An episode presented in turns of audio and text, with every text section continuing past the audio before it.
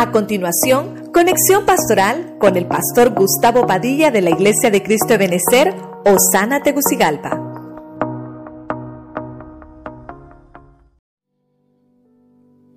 Las siete investiduras que vamos a orar hoy, vamos a ministrar, se las traigo acá y bíblicamente se las he comprobado.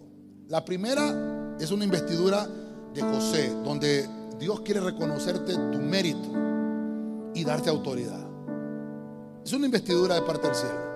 La segunda, vemos a Pablo cuando lo invisten para que desarrolle un oficio sin distorsión. La autoridad que Dios te va a dar o la autoridad que ya tienes o la autoridad que Dios te delega es para que desarrolles un oficio sin distorsión, como dice Pablo. No aprovecharse de esa autoridad, de la vara que tienes y con esa vara golpear a los que tienes a, tu mando. No, es sin distorsión, es enseñarle la verdad a la gente, es predicarles el, el verdadero evangelio. Eso es lo que está diciendo Pablo. Luego fuimos al Antiguo Testamento y, y a Aarón le dicen, lo vamos a investir como sacerdote. Le voy a dar unas vestiduras especiales a Aarón. Pero esas vestiduras él se las va a poder delegar a sus hijos. Vestiduras especiales. No cualquiera las tiene. Ni cualquiera las tenía en Israel. Entonces Aarón nos, nos, enseña que la investidura también nos habla de un legado sacerdotal que todos nosotros tenemos que tener en nuestras casas. Y hablamos del sacerdocio de Melquisedec, que tanto la mujer como el hombre lo pueden ejercer. En su casa, la mujer soltera puede ejercer el sacerdocio con sus hijos y delegarle esa administración sacerdotal. Punto número cuatro, vimos a Zacarías, un hombre profeta de Dios, estaba investido como profeta pero recibe una última investidura de parte del Espíritu de Dios y le lleva un mensaje al pueblo y les dice, ustedes han pecado, no abandonen a Dios. Y esta investidura de Zacarías me habla de que Dios nos da una nueva oportunidad. Yo estoy parado aquí diciéndole hoy a usted, Dios nos da a todos una nueva oportunidad. Si hemos fallado, si nos hemos apartado, entonces retomemos. Estamos en el año de la recuperación.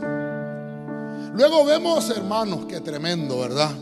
El Espíritu Santo dice, apártenme a Bernabé y a Saulo para la obra del ministerio, investidos para una misión. Los mandaron específicamente que con su carácter pudieran influenciar a otros. Cuando ellos ya habían pasado un proceso en este capítulo 13 de los Hechos, por lo menos Saulo tiene 14 años de estar siendo trabajado por los apóstoles. Olvídese del trabajo que hizo con Gamaliel durante toda su vida religiosa. Pero cuando Cristo lo encuentra en Damasco, hasta el capítulo 13 son 14 años de que los apóstoles han influenciado el carácter del Espíritu en, en Saulo y en Bernabé. Entonces el Espíritu los aparta para una obra ministerial. Luego vemos a Moisés. Moisés, hermano, nos pueden dar esa luz en la palabra que dice el Señor. Bueno, Moisés, vas a investir a mi pueblo con bendición. Yo no sé si usted quiere la bendición hoy. Lo vas a investir a mi pueblo con bendición. Porque merecen la bendición. Eso es lo que vamos a hacer. Y el último ejemplo que vimos, Gedeón, un guerrero, un hombre valiente, un hombre que estaba eh, siendo trabajado, hermano, terrible porque el enemigo le robaba la provisión. Todo lo que producían, el enemigo se lo robaba. Y se le aparece un ángel y le dice, Gedeón, el Señor te ha apartado para que lideres este pueblo. Y una vez que Gedeón hace su trabajo y empieza a hacer todo y armar el equipo de guerra, dice que fue investido por el Espíritu Santo, por el Espíritu de Dios. Lo habilitó para ganar. Una cosa es que te, que te pongan una vestidura para ir a la guerra y te manden a guerrear. Esa es una cosa. Y otra cosa es que sobre esa vestidura te hermano, tengas un investimento para que vayas a ganar esa batalla. Por eso hablamos de siete investimentos. Dele palma fuerte al Rey de la Gloria.